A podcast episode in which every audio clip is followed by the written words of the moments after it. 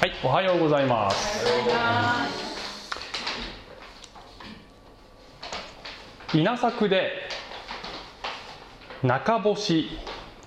というのを皆さんご存知ですか？土曜干しとも言うそうですけども、えーちょうどですね今の時期にえ田んぼの水を1週間ほど入れないで土がひび割れる状態まで乾かすことをね言います。であの土曜干しというのはちょうど今の時期だから土曜干しとも言うそうですね。でこれをすることによってどういう効果があるかというと稲が水を求めてぐんぐん伸びると。そして地中深くまでしっかりと根を張るようになると。そうすると倒れにくい稲になると、えー台風とかが来てもね倒れない。そういう風になるなるそうですね。でしかもこのひび割れた土から有毒なガスが抜けて代わりにそこから酸素が取り込まれて根が活性化する。それによって健全健全な根ができて、まあ、結果的に良い実が実るようになるということらしいです。で私はですね実は普段から見渡す限り田んぼが広がるそういう道のど真ん中を歩きながら聖書の黙想とかしているんですけれども、まあ、恥ずかしながらですねこういった稲作の手順については、ほとんど知らなかったんですね。じゃあなぜ今これを話すことができるかというと実は最近ある方に教えてもらったんです、えーそれはまあ遠隔地に住む私よりも少し年配の女性であの私がよくお電話でお話しさせていただいている人なんですけれども、まあこの人はねクリスチャンなんですね。で、えー農家なんですね。稲作をやってるんです。で今頃の時期にあのこういうことをするんですよとつい数日前にねお話しされて、えーそのことによってねその試練を与えることによって強い稲ができるんですよ。人間と一緒ですねと彼女は言われたんですね。でそういった彼女はどういう人かというとですね幼い時から親から虐待を受けて本当に大変な人生をね送ってきた人なんです。であの結婚して結婚して子育てもするんですけれども、えーその後重度のパニック障害を患うことになり、えー現在まで15年間この障害で苦しみ続けている人なんですね。でそれだけでも本当に大変なんだけどもまあご家族が次々に病気になったりして、えまあ次から次にね苦しいことが襲ってくるというそういう状態。しかも、まあ、精神疾患もあることもあることもあってまともに教会に行くこともできないというねそういう状態なんですね。でその方はインターネットをしないので、え私の妻がこのオリーブ教会のメッセージを CD に焼いて、え定期的にお送りしているのです。でその方は毎晩このメッセージをね聞いてくださっていておそらくは繰り返し聞いてくださっているんですね。まあ、日照りで乾いた稲が必死で根を伸ばしてほんの少しの水分でも逃がさずに吸収しようとするかのように、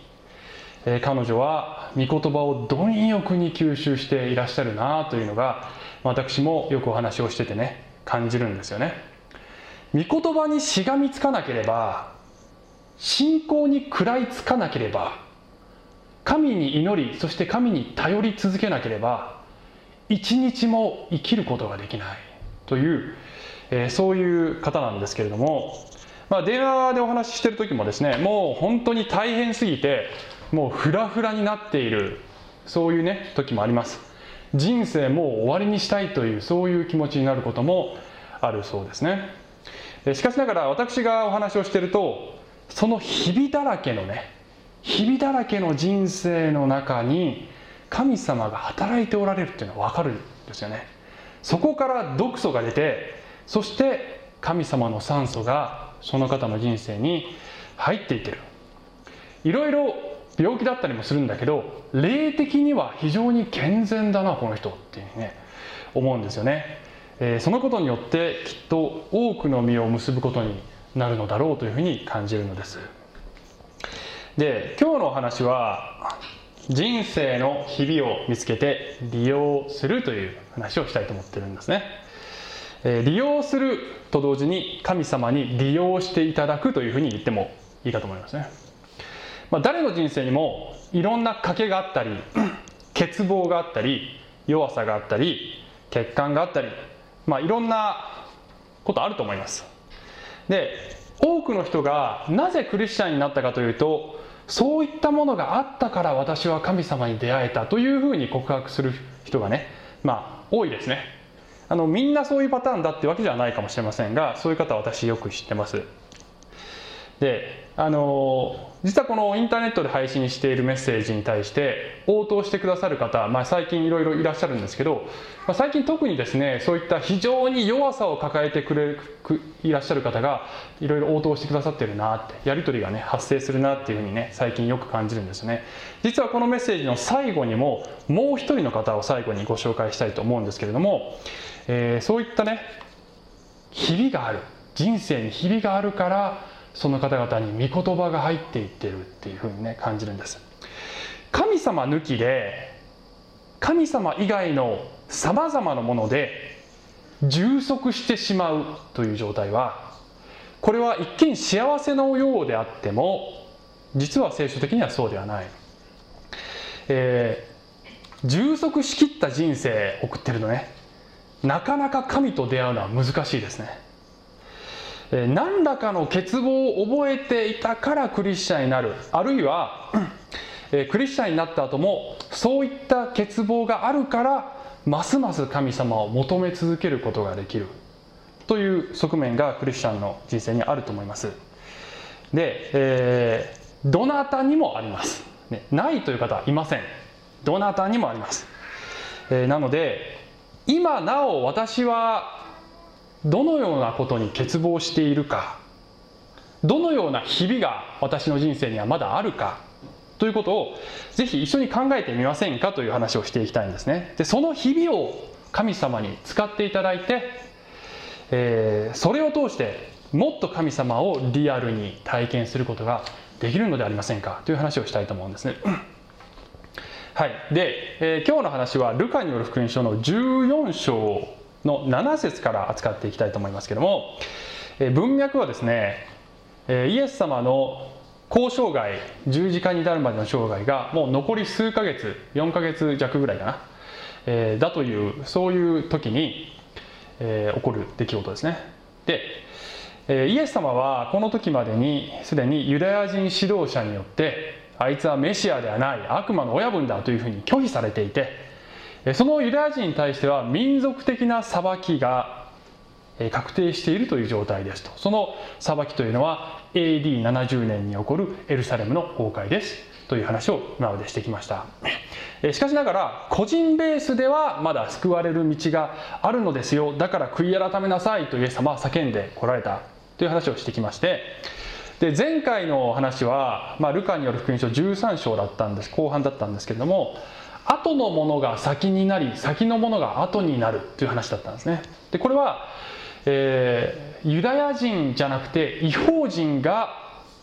神様を信じるそのあの本流になっていくからね。イエス様を信じる本流になっていくからね。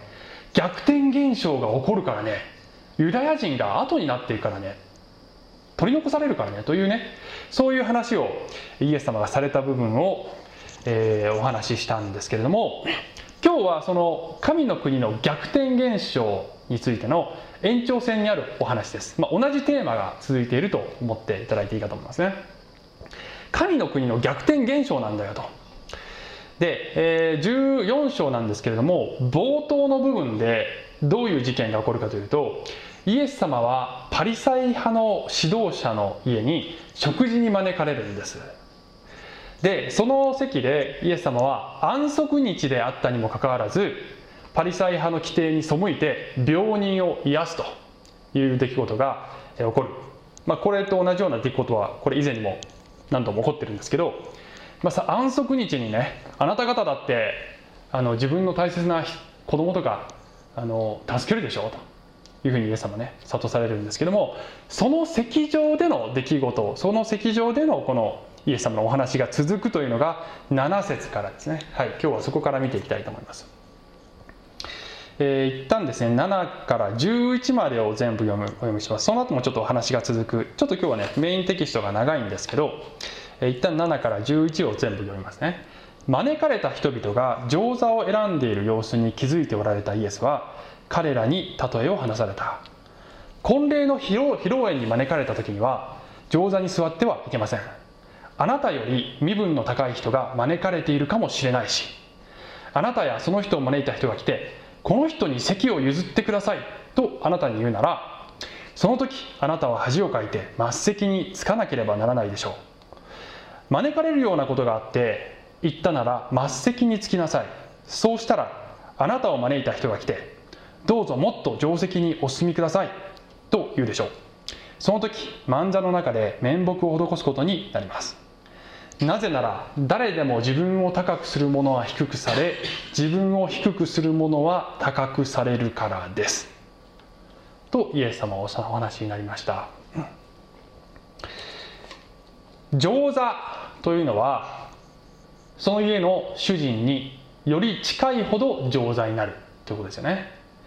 えー、より近いほど栄誉ある席だというふうに見なされていたのででしかもこの場面ではこれ招いた人はパリサイ人の中の、まあ、かなり偉い人が主人なんですよね。ですからその人に近い席に座れば座るほどまあ周りから見てねあの人立派な人なんだなと、えー、得意な気持ちになれるわけですね。ですからそういう席に座りたいなってみんなこうやってたわけですよね、えー、しかしながらイエス様に言わせるとそれをやってると格下げされたら恥ずかしいでしょ？ってイエス様はおっしゃったんですけどこれはイエス様が、まあ、パーティーの席でね恥をかかないための秘訣を伝授したくてしょうがなかったっていうことじゃないんですよね。そういうことじゃなくてそういうリアルな場面設定を使って神の国の法則をイエス様は教えようとされたということです。その法則とは何かというとこの今読んだ11節の高くする者は低くされ自分を高くする者は低くされ自分を低くする者は高くされるからですこれが神の国の法則ですよ、まあ、人間社会でもこういうことあるけど神の国でもそうなんだよというふうに見えることを使って見えない世界霊的な世界の真理を示すという、まあ、イエス様のいつものパターンなんですけどねこれが。ということなんですよね。であのちなみにこのイエス様が語っている場面でまあおそらくはですねみんな上座に座りたがってるということはどういうことかというとこの場にこのこの場にイエス様もいるわけですよね。イエス様もこれ招かれてるつまり人によってはイエス様よりも上座を目指した人が多分この場にいたかもしれないですよね、えー、恐れ多くもですね神である方が人となられたその方よりも上座に座ろうとしてしかもその恐ろしさに気づいてもいないという、えー、これは怖いことです、えー、私たちが生きているこの世界ではしかしながらね人間の姿はそういう姿なんですね。この世界のホストである方よりも人間は上に立とうとしているのです、ね、主人に近づこうとしてるんじゃなくて主人よりも上の席そんな席ないんだけど本当は。えー、そういう席に私たち人間は何とかつこうとしていた。それが人間の傲慢ですよというふうに聖書は語っていると思いますね。さて続き次12節から14節をちょっと読みますけどもまたイエスは自分を招いてくれた人にもこう話された。昼食や夕食の振る舞いをするなら友人兄弟親族近所の金持ちなどを呼んではいけません。でないと今度は彼らがあなたを招いてお返しすることになるからです。祝宴を催す場合にはむしろ貧しい者体の不自由な者足のなえた者盲人たちを招きなさい。その人たちはお返しができないのであなたは幸いです。義人の復活の時お返しを受けるからです。私あの先日友人を招いて食事をしてしまいました、えー、この聖書の箇所によるとイエス様の命令に背いて私は罪を犯してしまいました。っていう話じゃないんですよね。そういう話じゃないんですねこれはね。はい。えーね、それが罪だとすると皆さん多分みんな多かれ少なかれ罪を犯してるんじゃないですか、えー、これは生きる姿勢をイエス様は教えていらっしゃるのです。私たちが生きていく中時に見返りを求め求めずに与えることの大切さやあるいは自分よりも弱い立場の人たち何もお返しができないような人たちに愛を示していくことの大切さそれが神様にいかに喜ばれそしてそういう生き方がいかに大きな報酬に値するか。やがてそういう人は報酬を受けるようになりますよ。ということをイエス様ねおっしゃっているわけですよね。えそしてなぜ私たちがそういう姿になっていくことを目指していくかというと神様がそういう方で神の国はそういう場所なのですよ。だからですよ。というのがこの次の話になってくるんです、はい、続きをちょっと読みたいと思いますが15節からですね。15節から。15節からちょっと17までね読みますけど。イエスと一緒に食卓についていた客の一人はこれを聞いてイエスに「神の国で食事をする人はなんと幸いなことでしょう」と言った。するとイエスはこう言われた。ある人が盛大な宴会を催し大勢の人を招いた。宴会の時刻になったのでしもべをやり招いておいた人々に「さあおいでください。もうすっかり用意ができましたから」と言わせた。ということで、えー、当時の習慣ではですねあのこういった宴会などですね、えー、の宴会の告知は2段階にわたって行われたっていうのが習慣だったそうです、えーと、まず最初に告知する時にはあの具体的な日付はねあのインビテーションには載ってこないんです。私これ準備してますからね。ぜひあなた方も準備しておいてください。という日付書いていないそういうこの告知が行われる。そして準備が整った時にさあかねてよりご連絡していたこのパーティー開きますからぜひお越しください。というそういう流れになっているなっていたそうです。でイエス様がここでおっしゃってるのはこれは神の国を例えて言っているわけですけれども、うんえー、1回目の告知はこれは旧約の旧約聖書の中のさまざまな預言者たちが語っていたこと。そして2回目のいざ始まる時の告知がおそらくはバプテスマのヨハネであろうというふうに解釈されている。で、えっと、解釈によってはこの2回目のつまりこのしもべ2回目の告知をするしもべがバプテスマのヨハネっていうふうに考えられてるんですけどまあバプテスマのヨハネも1回目に含めることもあるかもしれない。2回目の直前の告知はもうイエス様ご自身が招いておられるっていうね。そういう考え方もあるんですけどまあ、私はあの前者の方だと思いますけどね。いずれにしてもこれは突然のお誘いではないってことがポイントなんですね。準備しててねって言ってあったことでしょっていうことなんです。でそれに対して、えー、皆が何と言うかというと18節ですね。18節。ところが皆同じように断り始めたと。最初の人はこう言った。畑を買ったのでどうしても見に行か出か,、ね、出かけなければなりません。すみませんがお断りさせていただきます。ね畑。すなわち私仕事ありますから。っていうそういう感じのことでしょうかね。ね仕事忙しいんですって、ね、畑買ったからますます仕事忙しいんです。だからいけません。次19節。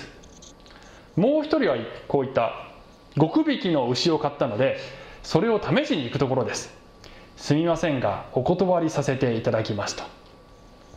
極匹の牛っていうのは、えー、頭数で言えば10匹ですね。1区引きで2頭だからね。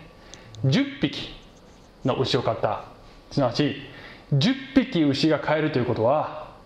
豊かだということです。豊かさの象徴ですね、はい、物質的に豊かだということですね。20節。また別の人はこう言った。結婚したので行くことができません。人間関係。人間関係。この人たちはみんな神の招きよりも神様が精魂込めてこの準備したお祝いよりももっと私には大切なものがあります。もっと心を占めているものがあります。そっちよりこっちの方が楽しいです。そっちよりもこっちの方が大事だし忙しいです。といういろいろな言い訳があったわけです。まあねお祝いのパーティーを呼びかけたけどほとんど人が来なかったっていう経験実は私もあります。すっ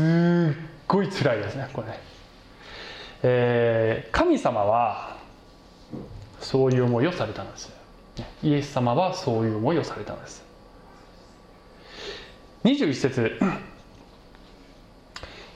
しもべは帰ってこのことを主人に報告した。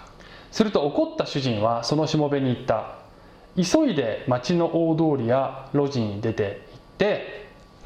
貧しい者や体の不自由な者や盲人や足のなえた者たちをここに連れてきなさい。って言ったんですで今出てきたこの貧しい者や体の不自由な者やっていうこのリストはほぼ先ほど読んだこの13節に出てきた、えー、祝宴を催す場合にはむしろ貧しい者体の不自由な者足のなえた者盲人たちを招きなさい。というふうに先ほど出てきたえことと同じ言葉がここでね繰り返されている、えー、すなわち、えー、先ほどはねその人たちはお返しができないのであなた方は幸いです。すなわちここで新たに招かれたこの体の不自由な人たちとかいろんな種類の人たちはお返しができない人たちだったってことですねでここでイエス様が暗示しているのはこれは、えー、ユダヤ人のこの指導者たちは断ってしまったけれども一般民衆の中ではこの神様の招きに応じる個人ベースで救われる人たちがいますということですね。で実際にイエス様にこの個人的に応答してした人たちがいたわけですけど、まあ、その人たちがみんなこの貧しかったり体が不自由だったりしたわけじゃないので、えー、ここではイエス様は少し比喩的に、まあ、そういう人たちもいたわけですけど、えー、そうでない人たちもいた。比喩的に言っていらっしゃるのだと思います。何を意味しているかというと、えー、文字通り体が不自由だったり貧しかったわけでなくても欠乏を覚えていた人たちということですね、えー、欠乏を覚えていた人たちそして神様の恵みにお返しできないことを知っている人たち。神様にあのね与えることなんか人間にはできないということを知っている人たち。ということです。でちなみにこの欠乏とは何かというとそれをあの後半で考えていきますので後で戻ってきますのでね。さてで、えー、っと23と24最後まで読みますと主人は言った街道や垣根のところに出かけていってこの家がいっぱいになるように無理にでも人々を連れてきなさい。言っておくがあの招待されていた人たちの中で私の食事を味わう者は一人もいないのです。でこの新たにさらに招かれる人たちはこれは違法人ですね。違法人です。まあ、前回のメッセージでも冒頭でも言いましたけど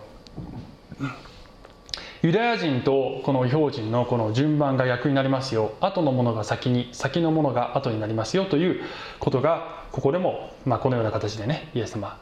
えー、イエス様によって述べられているわけです。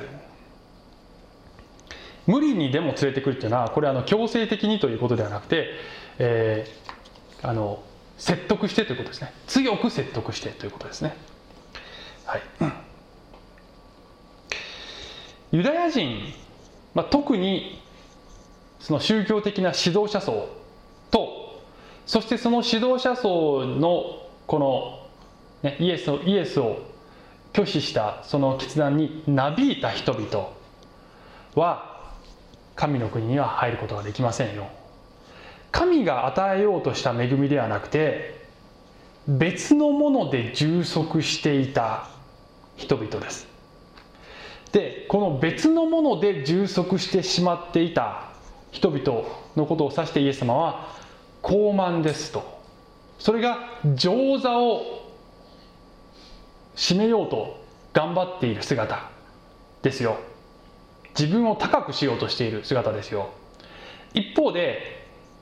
欠乏があって神の恵みに対してお返しができないことを知っていた人たちはこれは自らを神の前に低くする謙遜な人々先ほどの、えー、例え話では末席についた人々という流れでイエス様はおっしゃっているわけですよね。ということで、まあ、後半ですけれども考えていきたいことはこれです。私たちにとってね適用として何が私たちがねあの高慢に陥ってしまうそういう要素になるのかということと、はい、それに対して私たちを謙遜に導く要素は私たちの人生において何なのかということを考えていきたいんです。で、えっと、左と右まあ、リストになっています。左と右は対応していますので左の反対が右の言葉になっていくんですけども、まあ、まずこの左側をね考えていきたいんですね。でちょうど先ほどのイエス様の話のいろんな言い訳をして断った人たち、えー、これがね3つの種類の人々を、まあ、表してるかなというふうに思うのでそれに沿ってちょっと考えたいんですけどね。1つ目技による義に頼った人たちということですね。技というのはワークです。畑を買ったので行くことができません。ねワークです。でこれは職業としての仕事のことも含むかもしれないけどそそれでだけではなくてもっと広い概念ですね。すなわち、えー、私たちが自分の立派さによって、えー義を得ることができるという。それを誇りとする姿ということですよね、まあ、そこには時には私たちは職業としての仕事も入ってるかもしれない。でもそれだけではない。聖書は救いというのは信仰と恵みによるのであってあなた方のワーク働きによるのではありませんよ。良い技によるのではありませんよ。と言ってるんだけど、まあ、当時のパリサイ人たち特に指導者層たちは自分たちのこの立法を守るその立派さに誇りを置きすぎていたために神の恵みがそこに染み込む余地がなかったのです。2つ目、ね、2つ目は何でしたっけ？極引きの牛を買ったので。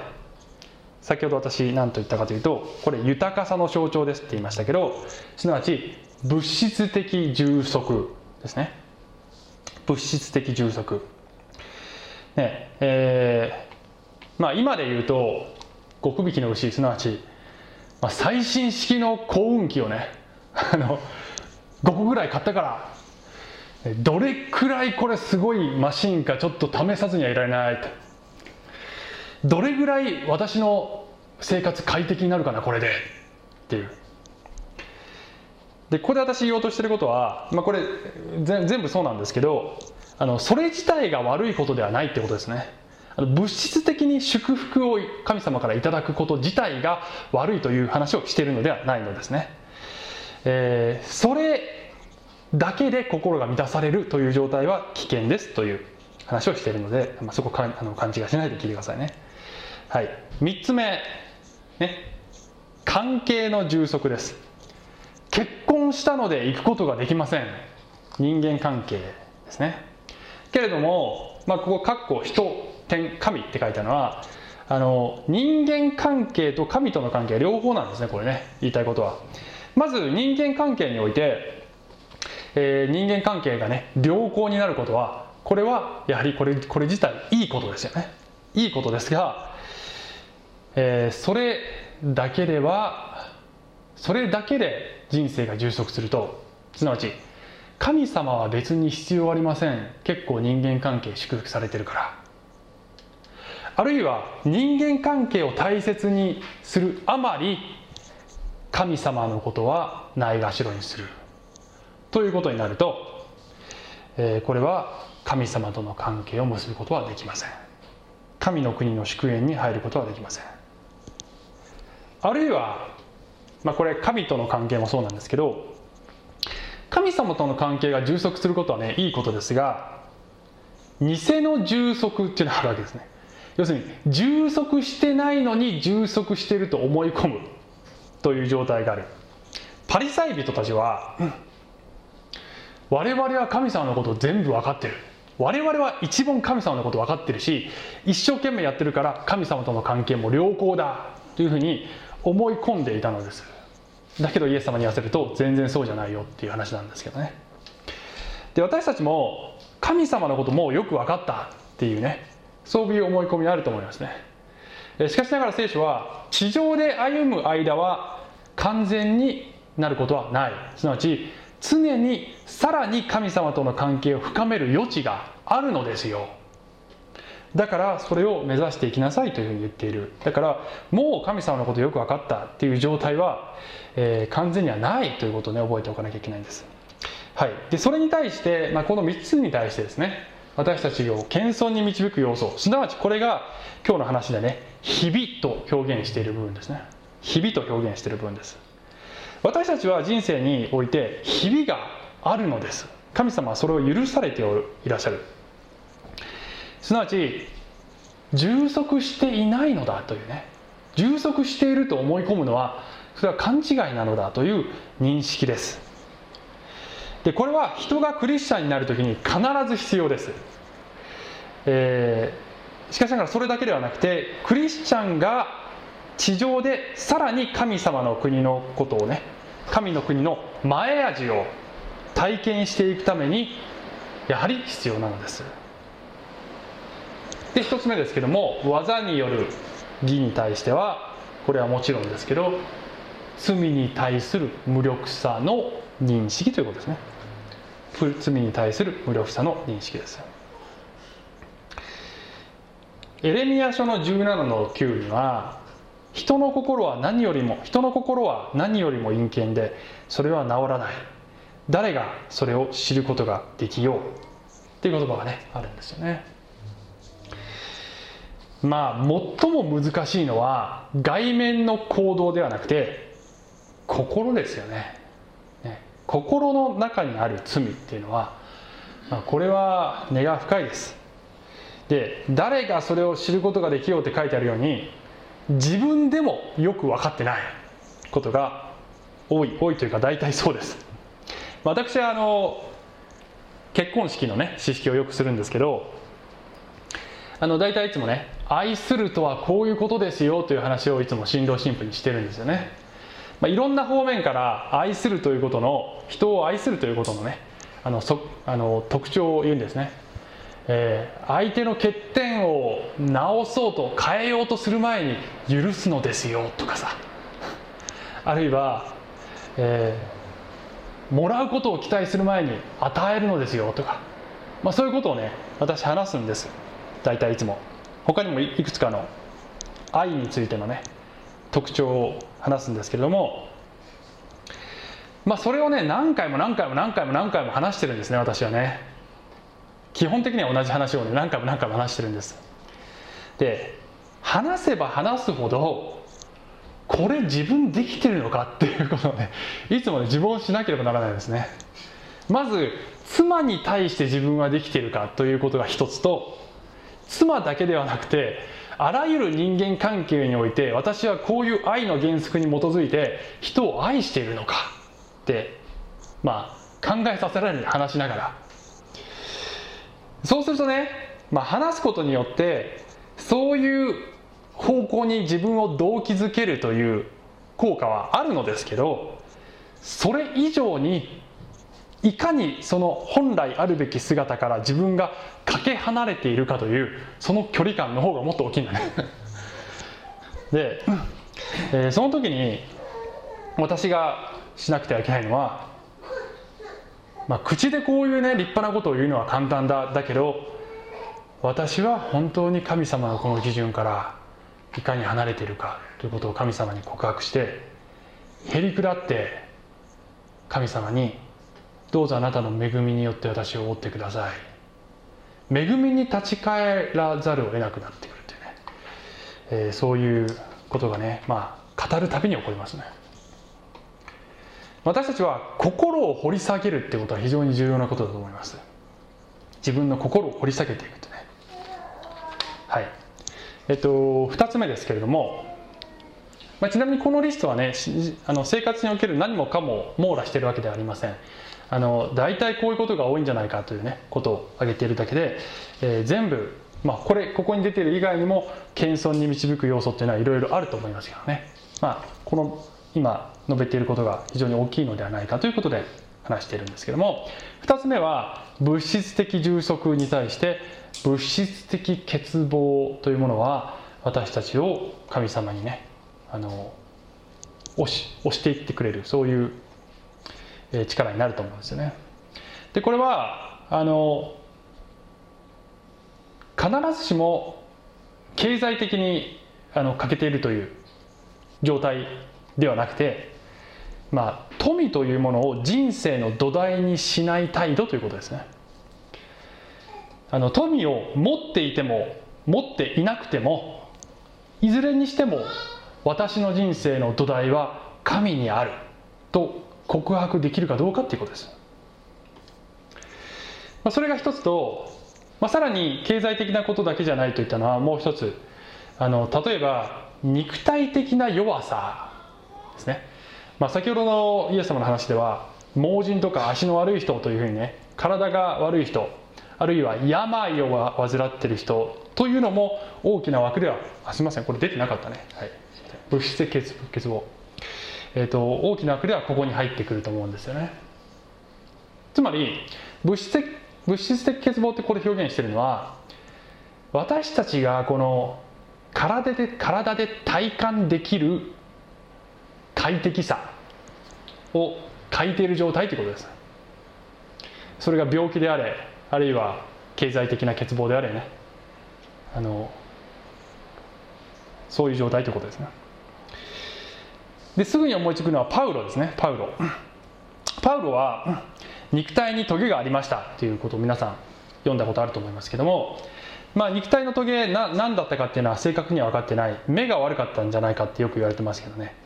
で、えっと、第二コリントの有名な12章の有名な御言葉でパウロはそういった自分の弱さを挙げてこういうふうに言いますよね。ですから私はキリストのために弱さ侮辱苦痛迫害困難に甘んじています。なぜなら私が弱い時にこそ私は強いからです。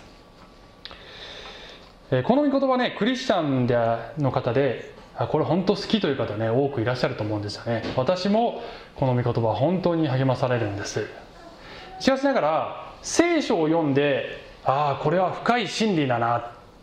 まあパウロの人生見ると本当これ真理だよな。ってね。そういうふうに感動するのはこれはね簡単なんですね。自分が苦しい時に本当にそう思えるかどうかこれ別問題なんですよこれね,、えーね、自分がもう弱くてしょうがない時に今こそ私は強いのだって思えるかどうかっていう。これは結構難しいんですねこれはね、えー、しかしながらある時は精霊の思いに満たされてああ今本当にいろんな弱さがあるけど感謝だな神様本当に働いてくださっているのはこの弱さを通してで胸が感謝に満ち溢れるということがあるんだけどほとぼりが冷めると次の日になったりとかするとね。なんかもうやっぱりこれ嫌だ。っ てもうもうやっぱり勘弁して神様みたいな。あれおかしいな昨日はあんなにこの弱さを感謝できたのにって。そういうふうに思ったりしません、えー、私たちのこの感覚っていうのはね、まあ、頼りにならないものです。だからこそですね私たちは互いに励まし合いながら何度も何度もこの真理に立ち返っていく必要があるんじゃないでしょうか。はい、3つ目ですけど、まあ、2つあるんですけどね。関係の充足に対して例えば人間関係で言えば、えー、心の傷っていうのは私たちを神に、まあ、謙遜に導く要素になると思いますね、まあ、先ほどの物質的欠乏のところであの体の病というふうに言いましたけど心の病はどちらかというとこっちになるかなというふうに思ったんですよね。というのは心の傷ほとんどの場合人間関係にきつくからですね。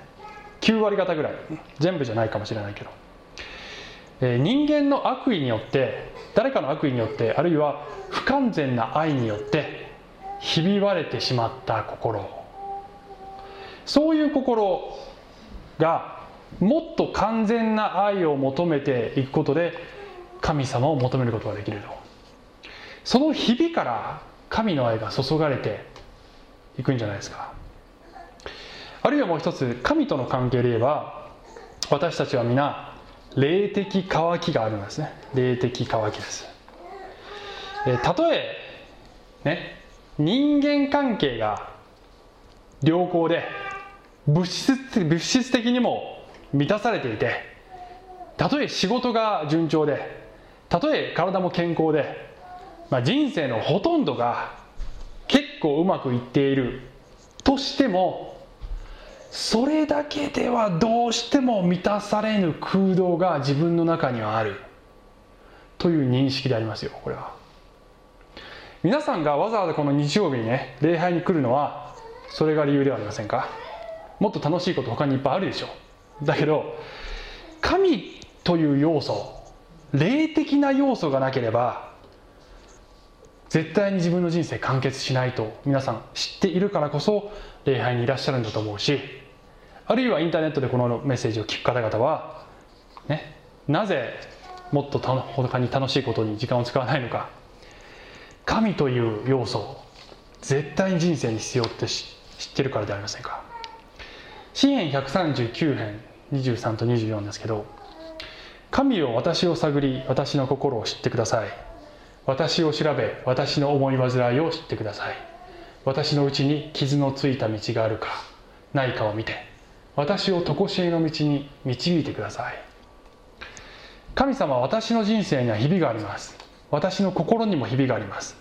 肉体にも人間関係にもいろんなところにひびがあります。どこにひびがあるか神様探ってください。そしてそのひびを通して私に神の愛を注いでくださいということができるんじゃないでしょうか、うん、さあ最後にですね私あのちょっと今日もですね先週手紙を紹介したの今日もねちょっと私手紙を紹介したいんですよね最後、えー、これはですねあの兵庫兵庫兵庫県に住む66歳のねあの方なんですけど、えー、かつてエホバの証人だった人です。でエホバの証人でまあ伝道しろ伝道しろって資料叩かれてばっかりもう疲れ果ててしまった。という中で彼女はまあインターネットでねいろんなメッセージを聞いて、えー、ああ間違いだったんだなって気づいたっていう人ですね。で本当の神様本当の聖書に出会った人なんですけどもこの方が、まあ、あのオリーブ教会のですねメッセージもいっぱい聞いてくださっていてあの感謝のお手紙をねくださったんですよね。でちょっとねその手紙を引用したいと思うんですけどもこう書いてあるんです。お話は変わりますがアイデンティティのメッセージ、えー、これあの私が1年か 2, 2年ぐらい前かな。2年ぐらい前にアイデンティティシリーズっていうのをあのしてた時なんですけどその話なんですけどアイデンティティのメッセージ何回目だったか忘れましたが涙が出ました。私は自分が嫌いでお隣の奥さんでも裏の奥さんでも誰でもいいから考え方も容姿も全て入れ替わりたいと思っていました。無理なお話です。でもあのメッセージで私は世界でたった一人のしかもアーティストとしての神様の傑作なんだって心から思うことができました。自分を肯定することができるとおおらかになって虚しさが消えます。心が明るくなると活動的になれます。それからウィリアム・ウッド先生のエクアドルの青家族のお話。やっぱり涙が出ました。これもウッド先生がここでしてくださったね。あの青家族にあの宣教した人たちの話ですね。気高く美しい人々。まさに聖書は神の言葉に他ならない。この人たちかっこメッセージを発信されている牧師さんたちこそ本物だと思いました。こうしたオリーブ教会以外でも牧師とおっしゃる先生が YouTube を発信されていますがなんだか怪しい感じを受ける方がいます。私の感覚など当てにならないかもしれませんが私は確信できるのです。ここにキリストがいらっしゃると。反キリストだらけの世の中に本物に出会えた。私は本当に幸せです。あのまあね、オリーブ協会のメッセージを本物だって言ってくださって私本当にすっごい嬉しかったんですけど、まあ、本物だと思ってるから発信してるんですけどね。でもオリーブ協会のメッセージがというよりもこの方が本物の聖書のメッセージに出会い本物の神に出会ったっていうねことなんですけれどもなぜ出会い出会えたのかというとまずエホバの証人で疲れ果てたからですね。エホバの証人ってさっきで言うと自分の義なんだね。技による義を追い求める宗教なんですよ。で頑張れているうちはわからないのです。自分の力で頑張れているうちは神の恵みというのはわからないのです。この人が力尽きてそして自分の心の傷なんかもあってその日々を通して本当の神の恵み本当の神様の愛が人生に注がれてきたから彼女は本物に出会えたのです。私たちもいろいろな日々があって神様に近づくためにそれらの日々を用いていただくことができると思います。最後に一つの御言葉と一つの格言を紹介して終わりますけども第一ペテロ5の6ですからあなた方は神の力強い見ての下に、えー、へり下りなさい。神がちょうど良い時にあなた方を高くしてくださるためです。ではね神様が高くしてくださったらねどうするでしょうかね。神様が、えー、あなたにまあ、癒しを与えたり経済的な祝福を与えたり仕事のやりがいを与えたりいろんな形でね高くしてくださることあると思いますね、えー、そうしたら私たちはどうしたらいいのでしょうか、まあ、稲の話で今日始まったので稲の格言で終わりたいと思いますね。私の好きな言葉です。はい。実るほど神戸を垂れる稲穂かなですよ、えー、神様が高くしてくださっただけど何一つとして自分の力で得たものはありません。というふうに神の前にへり下るのが私たちの生き方なのではないでしょうか。はいお祈りします。愛する天のお父様ありがとうございます。私たちは本当にすぐに高ぶってしまうものですけれども高ぶっていることにさえ気づかないということもありますけどもどうぞ神様私たちがへり下り続けることができますようにあなたが試練を与えてもあるいは祝福してくださってもいずれにしてもあなたの前に身を低くすることができますように。イエス様の名前によってお祈りします。アーメン。はい。小淵沢オリーブ教会には聖書の言葉を多くの人に届けるためのさまざまなビジョンがあります。あなたもこの働きに参加してみませんか？献金はこちらのアドレスにて受け付けています。口座振込またはインターネット送金サービスに対応しています。